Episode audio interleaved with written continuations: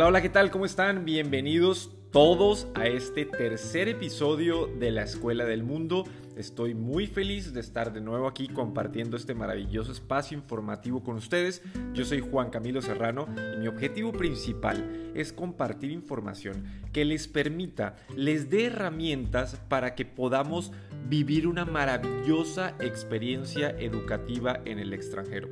Para los que se vienen integrando con nuestro canal, con nuestro podcast, les informo que está creado puntualmente para que episodio tras episodio toquemos diferentes temas, toquemos diferentes ámbitos de este universo de posibilidades, de este universo de opciones que muchas veces a la hora de estar enfrentándonos a esa importante decisión, pues tenemos muchos cuestionamientos. En esta oportunidad, en este episodio, hablaremos de los programas más comunes que una persona, independientemente de su edad, independientemente de su perfil profesional, ya detallaremos en cada uno de los pasos, pueden vivir en el extranjero.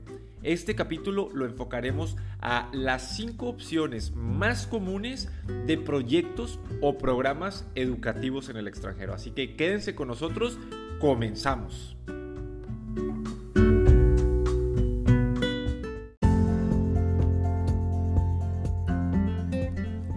Bueno, y para empezar estas, estas opciones comunes de programas educativos en el extranjero, yo les propongo que hagamos una, una línea de tiempo, que hagamos una, un tipo, una cronología como tal del tiempo para poder empezar por aquellos programas que pueden tomar eh, desde niños hasta todos aquellos programas que pueden tomar adultos independientemente sea su edad o su profesión.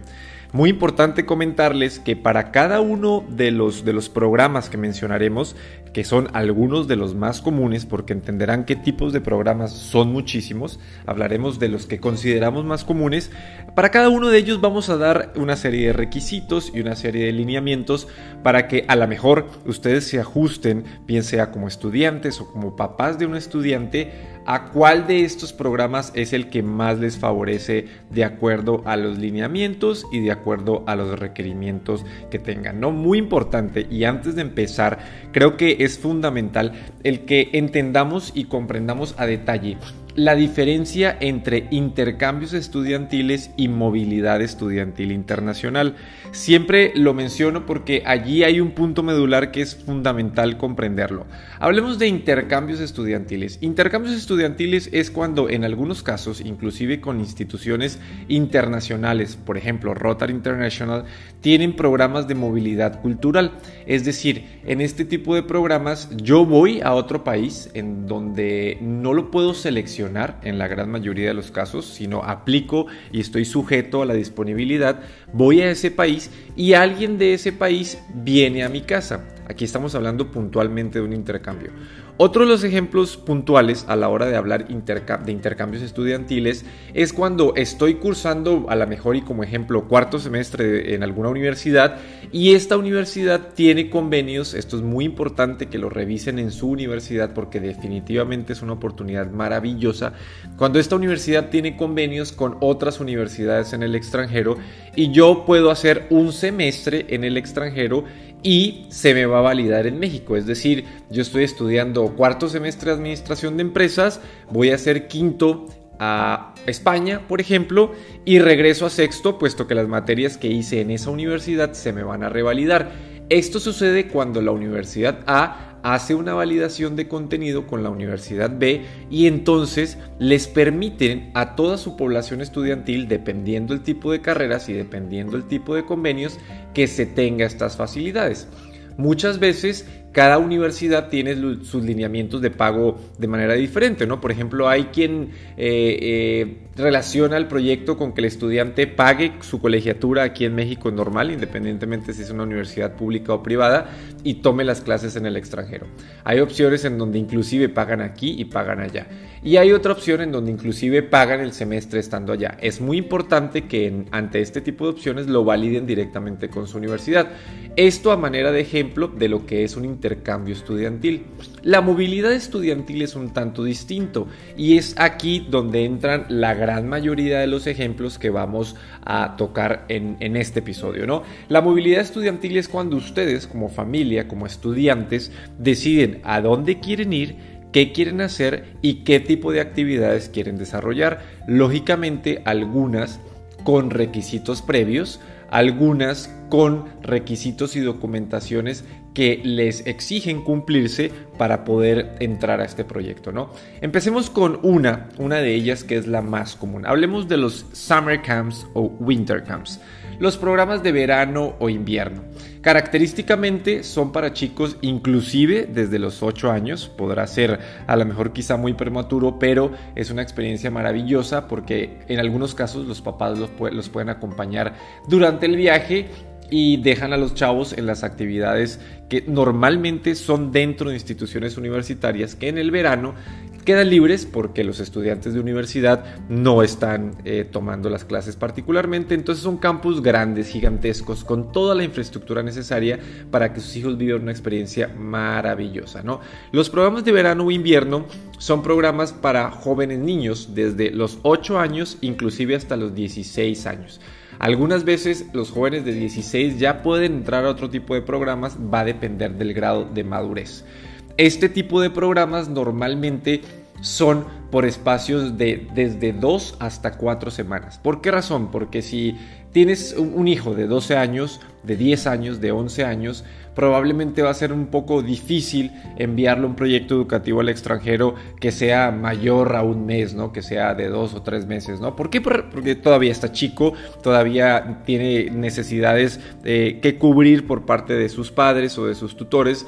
Entonces, por eso este, este tipo de programa son programas cortos, repito, de entre dos, cuatro y algunos pocos de hasta seis semanas. Existen distintos tipos de programas educativos de verano o invierno, dependiendo del enfoque. Cada vez son más amplios, cada vez son más extensos, cada vez son más robustos, cada vez son muchísimo más interesantes.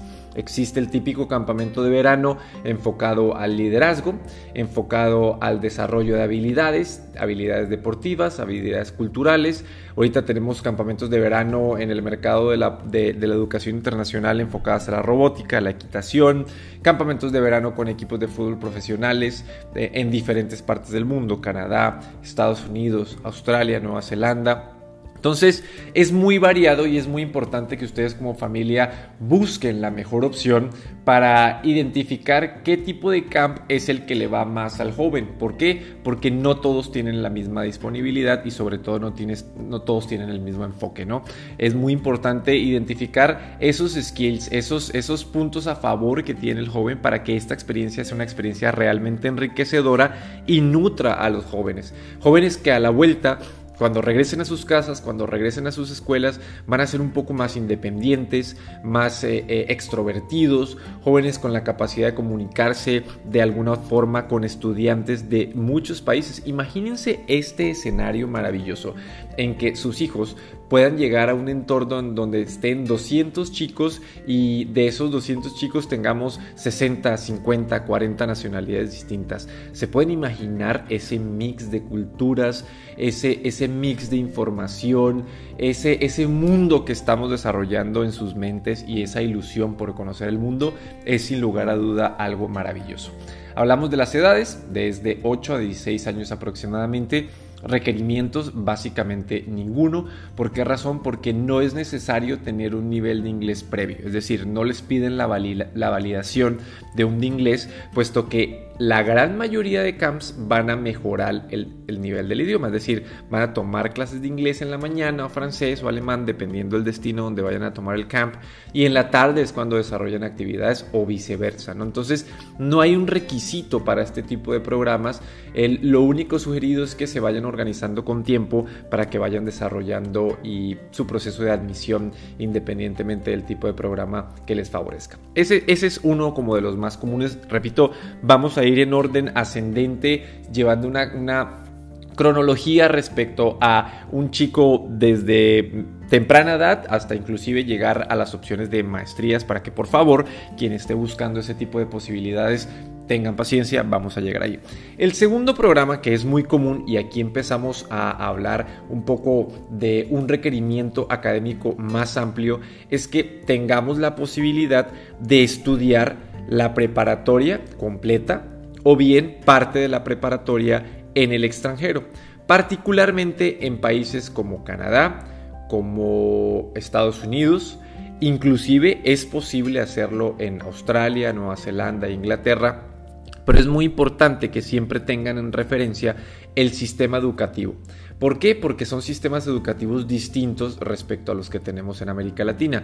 En Canadá particularmente, y si hablamos de estudiantes mexicanos, tenemos la facilidad que si el estudiante eh, está en la preparatoria, por ejemplo, y está haciendo segundo de prepa aquí en México y quiere ir a hacer tercero y cuarto a Canadá, tiene la facilidad de regresar a quinto.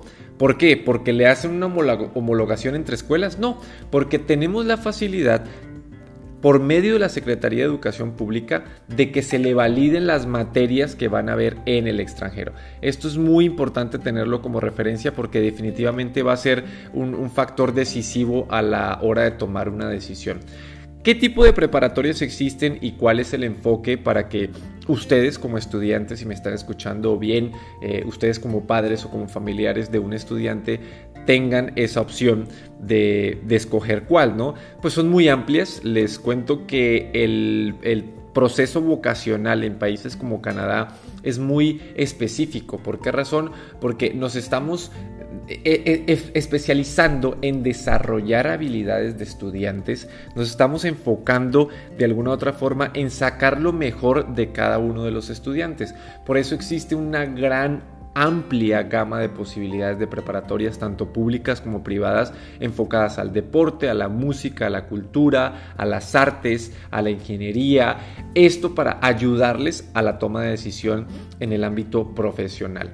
Eh, si hablamos de las edades, definitivamente importante mencionar, podemos empezar desde inclusive proyectos de secundaria, que no es muy común, pero igual importante mencionarlo, y los más comunes son las opciones de high school, cuando ya están en, en nivel preparatoria. Cuando ya está en nivel preparatoria estamos hablando que son jóvenes de entre los 13 inclusive hasta los 16, 17 y en algunos casos hasta de 18 años. Aquí, por ejemplo, el nivel del requerimiento es evidentemente para algunas preparatorias el nivel académico, es decir, que tengan un nivel académico promedio de más de 80, lo cual es bastante accesible. Y también muy importante que tengan en cuenta que no es requerido como tal un examen de nivelación internacional del inglés, pero sí es importante que el estudiante tenga un nivel de inglés medio. Adicional al beneficio de que eh, el joven puede vivir una experiencia internacional, puede integrarse a una comunidad típica eh, en Canadá o en Estados Unidos para estudiar parte de su preparatoria o bien la preparatoria completa, también tienen la facilidad de que como no es requerido el nivel, eh, alto de inglés, puede empezar con un nivel intermedio de inglés, va a mejorarlo considerablemente porque va a vivir una inmersión total del idioma. Es decir, todo el tiempo sus compañeros en su casa este, le van a hablar en inglés. Eso es supremamente fundamental. Normalmente los alojamientos para opciones de preparatoria son en casas de familia, típicas de la localidad, porque recuerden que las preparatorias y, el plan de ordenamiento territorial en, países como Canadá es muy distinto al de América Latina, ¿no? Muchas veces tú eh, estás en la preparatoria y vives a una hora, ¿no? En Canadá todo se, se, divide o todo se selecciona por suburbios, por regiones, eh, y entonces vas a vivir en un lugar en donde vas a estudiar muy cerca de este lugar. Probablemente si necesitas tomar un camión van a ser una o dos paradas máximo o bien fácilmente pueden irte caminando o bien utilizar bicicleta ¿no? como transporte. ¿Por qué? Porque es la preparatoria de la comunidad. Entonces es una experiencia muy padre porque es un contexto un tanto distinto y sobre todo muy formativo, pero sobre todo y no menos importante va a tener la posibilidad de que se revalide, hablo particularmente si seleccionamos la opción de Canadá y Estados Unidos, este, este proceso formativo que pues a la vez realmente estamos eh, ganando no solamente la formación personal, sino también el tiempo, ¿no? De ir evolucionando satisfactoriamente en el nivel preparatorio.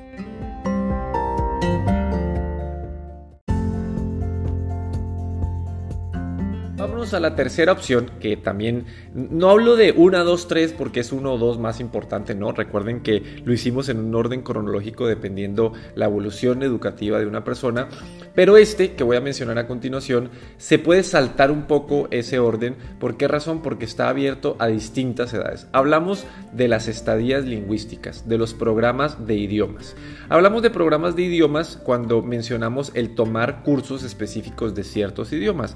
Evidentemente el más común inglés, pero también hablamos del francés, del alemán, del portugués, del italiano, del mandarín y este tipo de opciones se pueden tomar en más de 50 países, lógicamente el país en donde el idioma natal sea el que estés interesado en estudiar. Evidentemente vas a estudiar italiano en Italia, vas a estudiar francés en Francia o en la parte quebecoa de Canadá y vas a estudiar inglés en distintos países, ¿no? Hablamos de Inglaterra, Australia, Nueva Zelanda, Estados Unidos, Canadá, Malta, Sudáfrica, Irlanda, inclusive Singapur, Dubai. Hay, hay muchísimas opciones. ¿Qué es lo padre de este tipo de programas? Muy importante, que no hay un requerimiento previo del idioma, es decir, tú te puedes ir teniendo un nivel básico o bien te puedes ir teniendo un nivel avanzado y quisieras perfeccionarlo, es decir, no tenemos un requerimiento previo. Otro eh, punto a favor es que no hay una limitante como tal del tiempo. Si hablábamos del summer camp o del winter camp, hablábamos que eran dos, cuatro o seis semanas. Si hablamos de la preparatoria, pues evidentemente es por semestres. Si hablamos de las estadías lingüísticas, estamos coincidiendo que estos programas son de 4 a 52 semanas. Es decir, tú te puedes ir de un mes a 12 meses o más. Y esto es muy accesible puesto que puedes ubicar un espacio entre vacaciones de preparatoria, de universidad, de maestría, de trabajo. Entonces aquí respondemos otra pregunta y otra duda y es el rango de edades. Un programa de estadía lingüística lo puede tomar una persona de 17 hasta los 99 años sin ningún tipo de problema. ¿Por qué razón? Porque va enfocado al perfeccionamiento del idioma. Claramente y en base a, las necesidades que tiene cada estudiante, cada vez son más escuelas que seleccionan y dividen sus grupos de acuerdo a rangos de edades. ¿Por qué razón? Porque lógicamente imagínense una persona profesional con experiencia de 20 años de trabajo que necesite ir a perfeccionar su nivel de inglés tomando clases a lo mejor con chavos recién egresados de la preparatoria. La temática no es la misma, el entorno no es la misma y el ambiente no es el mismo. Por eso se dividen muchas veces por rangos de edades para que tengan la facilidad de integrarse aún así de la mejor forma. Eh, quizá la duda sería, oye, entonces, ¿cómo puedo yo saber eh, cuánto tiempo necesito para irme a estudiar? Recuerda que el tiempo es una variable que se ajusta a tus necesidades. ¿A qué voy con esto? Si tú presentas un examen de nivelación en México para identificar cuánto tiempo necesitas de, de inglés, para estudiar inglés, ejemplo, y resulta que necesitas nueve meses, pero tú no tienes el tiempo porque estás en la universidad, repito, manera de ejemplo, para irte nueve meses y tampoco de momento tienes el recurso económico para irte nueve meses. Por ende, has decidido irte solamente en las vacaciones de verano por dos meses que puedes pagar igual. ¿Esto significa que en dos meses vas a avanzar lo de los nueve meses? No. Normalmente en cada escuela un mes representa un nivel. Esto significa que en esos dos meses de verano tú vas a avanzar dos niveles. Pero recuerden algo que es bien importante y también lo mencionábamos en los programas de preparatoria. Hay una inmersión total en el programa. Una inmersión total porque vas dos meses a vivir una experiencia educativa en donde todo el mundo te va a hablar en el idioma que deseas aprender. Entonces es, muy importante que tengan en cuenta esas flexibilidades que tienen los programas de estadía lingüística y sobre todo que se ajustan a los lineamientos que como estudiante necesitas. Eh, de alguna otra forma existe la posibilidad también que se vayan grupos de familia. Los papás van a estudiar inglés de negocios o van a perfeccionar su nivel de inglés y los hijos van a un summer camp o los hijos van a un programa de estadía lingüística o de idiomas, pero a lo mejor en un rango de edad competente a, su entorno, ¿no? De 16, 17, 18 años. Es una experiencia maravillosa porque en la gran mayoría de los casos no necesitas aplicar una visa y si bien en este podcast no vamos a hablar de eso porque solamente vamos a mencionar las, las opciones que, tenemos o que se tiene dentro de la industria educativa internacional más comunes para estudiar en el extranjero. Esta es una facilidad que se tiene importante a la hora de una estadía lingüística porque en la gran mayoría de opciones no necesitas una visa para vivir este tipo de experiencias cortas, es decir, inclusive un summer, camp, inclusive una estadía lingüística. Muy importante tenerlo muy presente. Ahora, vámonos a otro proyecto que quizá es mucho más avanzado o, eh, o mucho más denso, ¿no? Y voy a hablar de los certificados o diplomas.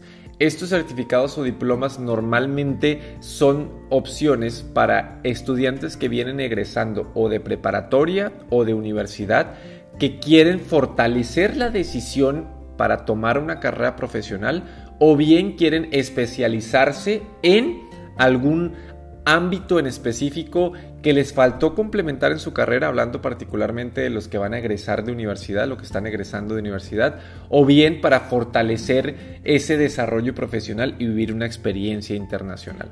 Para estos programas sí evidentemente hay un rango de edad, porque como lo comenté, es para jóvenes egresando de preparatoria o universidad, también hay un requerimiento del idioma, es decir, nos van a pedir un examen de validación internacional y en algunos casos también hay un requerimiento académico.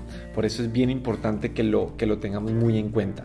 Estos programas, particularmente en Australia, son llamados programas vocacionales, de orientación vocacional, y se usan en la gran mayoría de casos en los dos ejemplos que les comenté anteriormente, egresando de preparatoria y egresando de universidad, para fortalecer skills, fortalecer habilidades en mi formación tanto personal como profesional. Para estos programas se usa esa palabra o esa frase que no me gusta mucho, ahorita les explico el por qué, del famoso año sabático. ¿Por qué? Porque no es tan sabático, porque no se trata de un año en el que no voy a hacer nada, sino se trata de un año en el que voy a tomar un certificado un diploma en qué? En business, en marketing, en innovación, en emprendedurismo, en fitness, en mil cosas. Hay mil opciones para tomar este tipo de certificados y programas que les va a dar esa fortaleza de convertir ese famoso año sabático, que no va a ser tan sabático, en el mejor año de sus vidas porque no es solamente estudiar, sino es conocer una nueva cultura, conocer nuevos amigos y vivir una maravillosa experiencia en el extranjero que la verdad les dejará marcados para siempre en lo positivo, porque allí van a conocer muchos amigos, van a conocer diferentes posibilidades de ver el mundo de una forma, pues, en un entorno distinto, en un entorno un poco más específico. Pasemos a un punto que es definitivamente muchísimo más formal y es que empezamos a hablar de una opción muy interesante que cada vez toma más fuerza y es el futuro de la educación internacional porque ya muchas personas viven este tipo de experiencias previas, summer camps, high schools, programas de idiomas, certificados y diplomas y ya quieren entrar a lo que llamamos nosotros higher education, educación superior. Entiéndase como educación superior un college, una universidad o una maestría. Entiendo, sí, que son rangos distintos. Evidentemente un college no es lo mismo que una maestría, pero eh, los vamos a unificar como educación superior para hablar de las posibilidades que tenemos y aquí fortalecer algo de los requisitos que se deben tomar en cuenta. Recordemos que aquí sí hay un rango de edad específico porque evidentemente se hace cuando egresamos como profesionales de una universidad para tomar una maestría o un college o bien cuando egresamos de una preparatoria para entrar a la universidad en el extranjero o bien entrar al college. Aquí también hay una serie de requisitos. El más importante de todos, yo creería, es el que en efecto se pide un nivel de inglés validado por un examen internacional, puede ser el Cambridge, el TOEFL o el IELTS, independientemente del programa que selecciones. Entonces vemos cómo toman importancia esos programas previos de formación internacional y les digo algo que es muy curioso. Cuando ustedes o sus hijos empiezan a vivir este tipo de experiencias, summer camps, programas de idiomas y demás previos a, tomar la decisión de estudiar la universidad en el extranjero, se van formando con ese ímpetu internacionalista, se van formando con esa visión de mundo de decir yo quiero estudiar fuera. Entonces muchos de esos estudiantes que han vivido estas experiencias previas, al final se deciden por estudiar su carrera profesional, su college o su maestría fuera. Muy importante tener también en cuenta para aplicar a este tipo de programas necesitamos cartas de motivos en donde especifiquemos cuál es nuestro motivo principal. Evidentemente el llenado de forma, nuestra copia del pasaporte.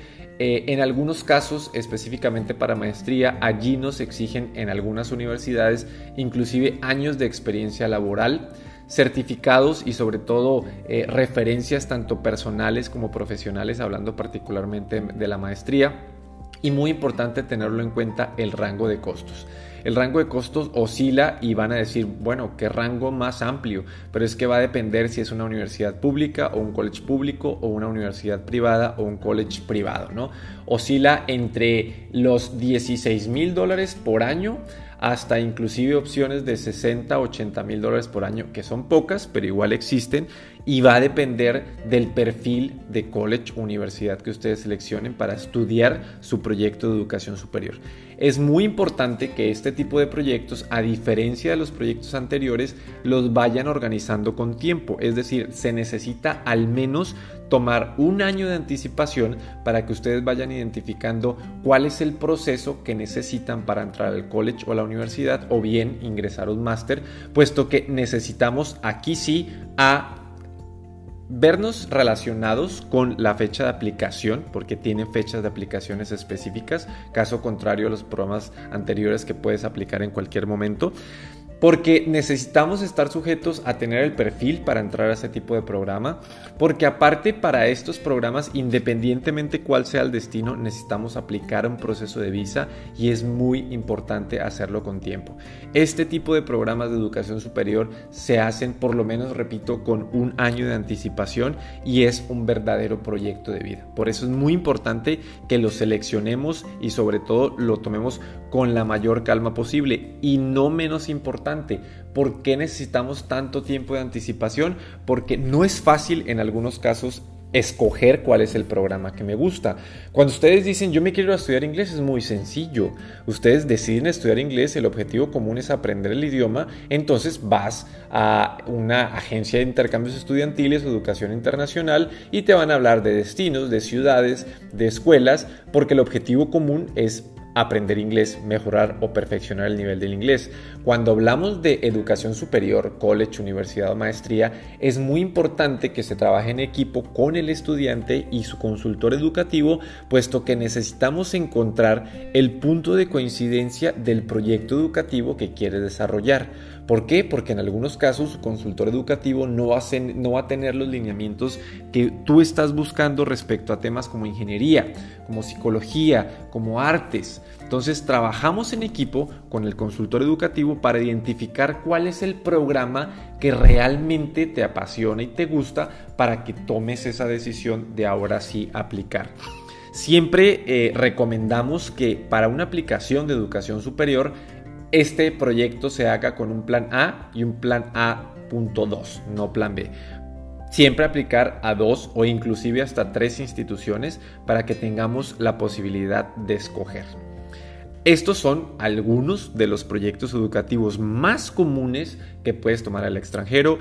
No puedo dejar pasar el mencionar algunos otros, por ejemplo los programas de Upper, que son programas de niñeras, eh, los programas de internships, que son programas de estudio y trabajo, eh, que igual puedes estudiar y trabajar cuando estás haciendo programas de educación superior, y también muy importante algunos programas de voluntariado, ¿no? Pero los más comunes son, los resumo, los programas de Summer and Winter Camps, que son programas de invierno-verano, con actividades y aprendizaje del idioma, la formación en secundaria y preparatoria, los proyectos de idiomas o estadías lingüísticas, ya saben, en diferentes países y en diferentes idiomas, los programas de certificados o diplomas y los programas de educación superior entendemos como college, universidades o maestrías. Yo sé, es muy denso, eh, podríamos a lo mejor tomarnos este capítulo de tres horas porque es mucho lo que hay que explicar este es solamente una idea de esos programas más comunes porque muchas veces algunos de ustedes se preguntarán, bueno, ¿y qué puedo estudiar en el extranjero? ¿Cuáles son ese tipo de programas que me favorecen? Pues aquí, aquí les hemos dejado algunos.